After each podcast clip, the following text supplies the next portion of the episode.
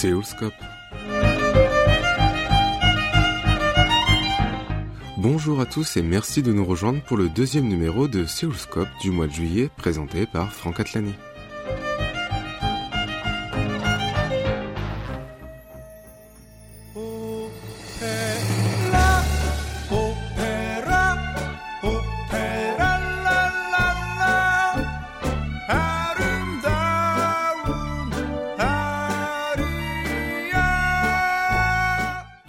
Fin juin, nous sommes allés à la rencontre du metteur en scène d'opéra français Vincent Boussard à l'Opéra national de Corée.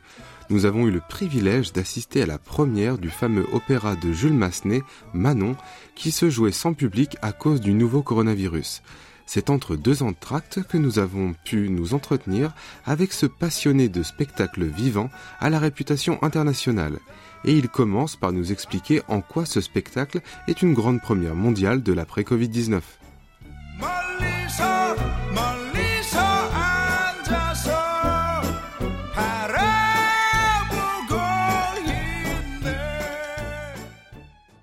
Bah, c'est une première mondiale dans ce sens où on a pu monter un spectacle dans des conditions normales de montage. Habituellement, le...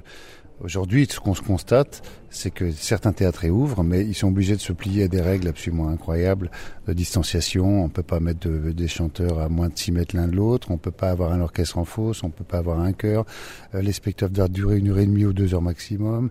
Il y a telle, telle contrainte que finalement l'opéra ne peut plus se monter de manière de manière satisfaisante. Et ici, à Séoul, au Korea National Opera, on a la possibilité, pour la première fois depuis cette, de, depuis le virus, de monter une production exactement dans les, dans, selon les, les, les règles qu'on a utilisées jusqu'à présent, c'est dans les meilleures conditions possibles, sans, sans que ce soit en rien affecté par euh, une quelconque euh, précaution due au virus. Pour vous et votre troupe, comment vous sentez-vous euh, d'avoir fait cette pièce en ligne, justement? Bah, Écoutez, pour, en ligne, euh, pour nous, c'est un, un, un, peu prenons l'image du verre à moitié plein, à moitié vide, parce que on, on, aurait été très heureux de pouvoir le faire devant le public, mais malheureusement pour des histoires que vous connaissez bien, euh, ces derniers jours, euh, il nous a été demandé de pas le faire. Donc on, est très heureux de le faire en ligne parce que ça, conserve euh, l'idée de la première et de le, faire en live surtout. Ça c'est très important parce que le spectacle doit être un spectacle vivant, on ne peut pas être simplement enregistré et, et donner. Donc on a le sentiment de retrouver les sensations de la première, donc ça c'est formidable. Et puis surtout de le faire en ligne, ça veut dire worldwide, hein. donc ça veut dire qu'on a le sentiment qu'on peut être écouté un peu partout. Donc ça c'est très important. Et puis non seulement de le faire une fois, euh, mais de pouvoir le faire quatre fois, euh, ça c'est aussi une, chose très très très très importante. Ça, ça, nous donne quand même les sensations d'une exploitation normale, quoi. Ayant assisté aux deux premiers actes, euh, je peux vous dire que Manon n'a pas pris une ride aujourd'hui. J'aimerais savoir pourquoi vous avez choisi justement Manon. Alors, en l'occurrence, c'est l'opéra de Séoul qui m'a proposé de monter Manon, que j'avais déjà monté dans une précédente production aux États-Unis et en Lituanie.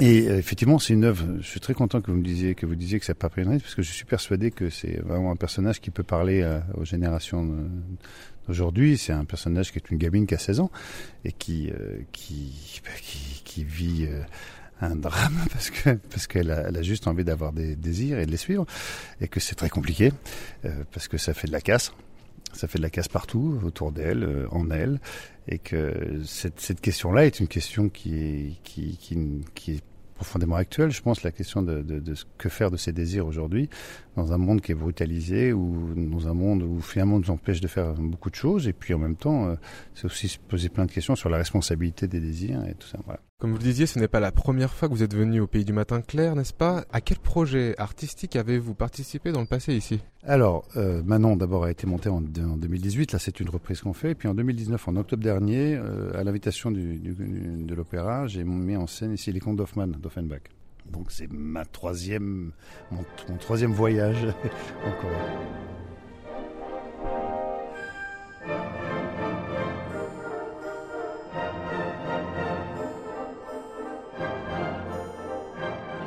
Quel type de relation entretenez-vous avec la Corée? Malheureusement, je, quand je suis ici, je travaille beaucoup, donc je passe pas, je n'ai pas une grande vie sociale.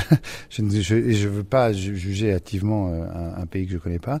Euh, je ne peux en dire que du bien pour l'instant, euh, et j'espère que ce sera toujours le cas. Il n'y a pas de raison que ça ne le soit pas, euh, parce que les, les gens qui m'accueillent sont, sont, sont d'une gentillesse et une générosité absolument incroyable, d'un désir de, de de, valoriser de cette rencontre qu'ils ont suscité en me faisant venir ici.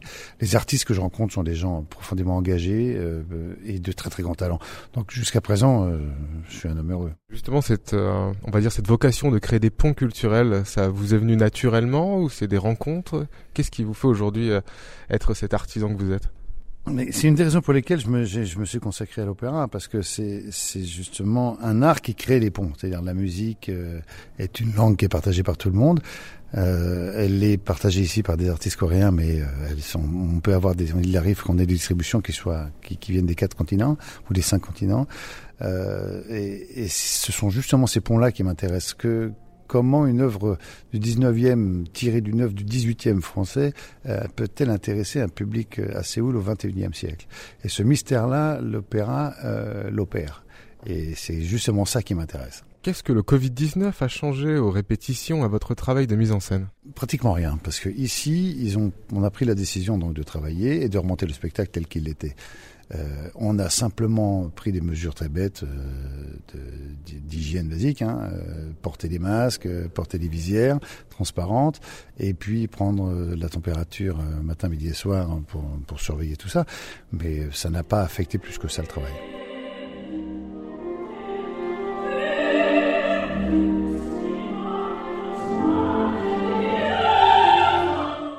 Vous écoutez Seoulscope sur KBS World Radio et notre invité de ce vendredi 10 juillet 2020 est Vincent Boussard qui en tant que metteur en scène d'opéra à l'international nous explique comment est-ce différent de travailler avec des chanteurs, musiciens et acteurs sud-coréens. Je dois avouer d'abord que euh, je suis surpris par le nombre et la qualité euh, des chanteurs coréens. Euh, on les rencontre dans le monde entier. Bon, je travaille beaucoup en Europe, je travaille aussi aux États-Unis, je travaille aussi en Europe de l'Est. On rencontre partout euh, ces chanteurs. Donc on se dit mais d'où sortent-ils? Comment comment se fait-il que ce pays ait pu produire euh, autant de chanteurs de talent Et ça c'est vrai. C'est pas parce que je suis ici que je le dis. Donc, la première des choses, c'est que j'ai affaire à des, vrais musiciens et des gens très cultivés qui connaissent le style opératique, qui vont se former en Europe, qui vont se former en Italie, en Allemagne pour beaucoup. Euh, donc, de ce côté-là, je, je, ne rencontre aucune difficulté euh, à me confronter au genre opératique. Après, euh, mais ça vaut pour tout le monde, pas simplement pour les Coréens. Là, l'œuvre étant en français, parfois, il y a une, la, la, la, la, maîtrise de la langue française, la, phonation de la langue française est compliquée parce que parce qu'elle se, elle se place euh, différemment dans la bouche, dans l'organe vocal. Donc ça, c'est un peu compliqué pour eux, mais ils s'y font très bien. Et justement, en matière de réalisation, euh, adaptez-vous vos productions d'une manière particulière lorsque vous travaillez en Corée du Sud Et d'ailleurs, le public du pays du matin clair est-il différent des autres? Alors là, ça, ça va m'être difficile de, de, vous répondre parce que euh, je n'ai rencontré le public que deux fois dans ma vie en Corée. C'est-à-dire que la première de Manon en 2018 et la première des contes d'Hoffmann en 2019. Donc euh, là aussi, je vais, je vais bien me garder de tirer une, un enseignement de ça. Euh, ils sont pleurés, qu'en tout cas ils soient contents. Les échos que j'ai eus, euh, c'est c'est qu'ils sont très réceptifs face au travail que, que je leur fournis. Euh, donc bon, ça veut dire que ce sont des gens ouverts, ce sont des gens curieux.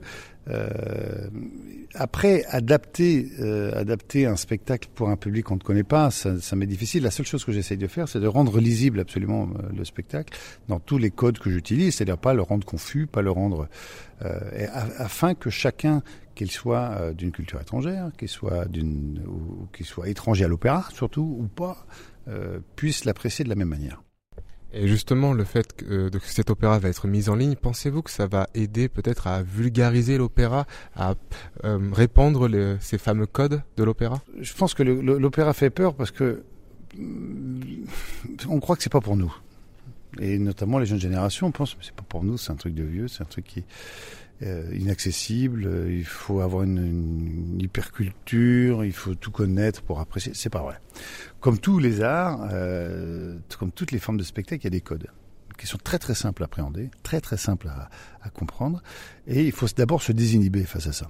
Alors effectivement, tout est bon euh, qui peut contribuer à, à ce travail-là. Alors le diffuser sur des médias qui sont utilisés habituellement par des gens euh, qui, qui, qui, peuvent, dire, qui, qui ont accès naturellement, et si ça peut briser la glace ça, c'est formidable, utilisons-le. Par contre, je pense que ça ne peut être qu'un moyen et pas une fin en soi, parce que le, le spectacle vivant euh, doit avoir lieu dans un endroit qui réunit et les artistes et les, et les spectateurs dans un même moment. Et, c'est là où c'est de, cette, de cette réunion-là qui tire sa grande force.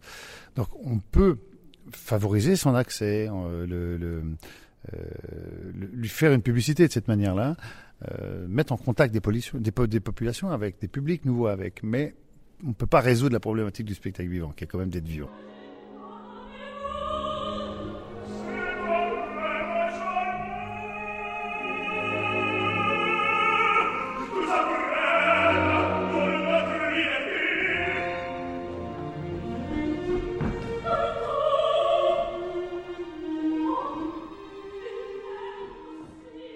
Que pensez-vous de l'opéra en Corée du Sud et quels sont vos projets pour l'avenir ici? Je ne sais pas très bien, je ne suis pas fin connaisseur du, de l'opéra en général ici.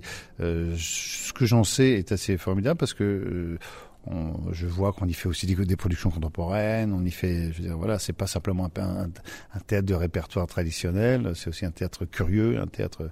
Euh, et puis je me dis, s'il est mené par, par, par cette qualité de chanteur, c'est qu'il doit se passer quelque chose. Euh, effectivement, on est en train de parler avec le, théâtre pour savoir ce qu'on va faire à, l'avenir, mais il y a de fortes chances pour que je remette les à Séoul dans un avenir proche.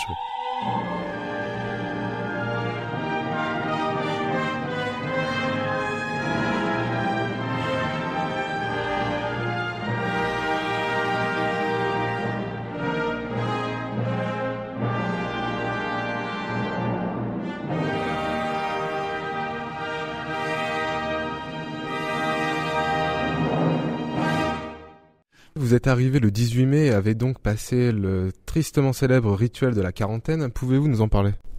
Oh bah ça s'est passé très facilement, ce sont 14 jours plus 1 parce qu'on compte toujours un jour de plus. Euh, enfermé dans une chambre d'hôtel, on me dit de pas sortir, donc j'ai fait le bon garçon, je n'ai pas mis un pied dehors.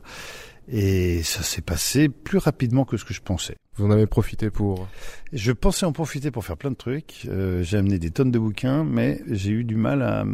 Quand on est enfermé comme ça, sous la contrainte, on a un peu de mal à se concentrer. Donc j'en ai profité pour, euh, pour devenir un, un un, un, un homo nexflissus et j'ai re, revu tous les Truffauts, donc je suis ravi.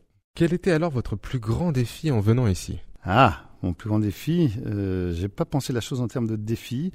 Euh, mais en termes de, de, plaisir et de nécessité à venir. Parce qu'à un moment où, où le où le, les, représentations sont menacées, où tous les théâtres sont fermés, avoir la possibilité, avoir la chance de se mettre au travail, de se mettre à répéter avec des chanteurs dans des conditions normales et penser, et d'imaginer qu'on est peut-être le seul sur la terre à le faire, parce que c'est ça, c'est qui s'est passé au mois de juin.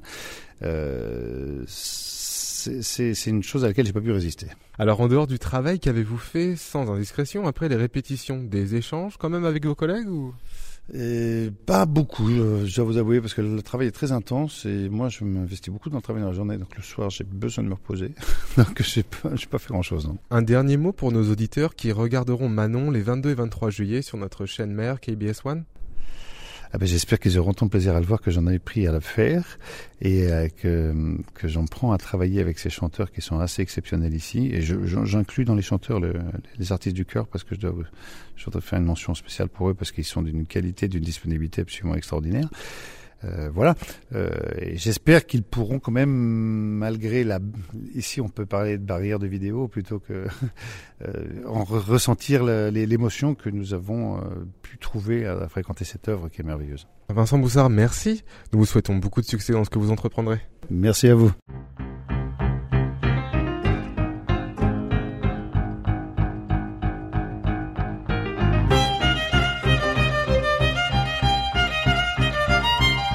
Nous arrivons au terme de cette émission. Vous pouvez la réécouter à tout moment sur notre site internet word.kbs.co.kr French. C'était Franck Atlani au micro avec Oh Hayang à la réalisation. Merci de votre attention et je vous retrouve bientôt pour un nouveau numéro de Seoulscope.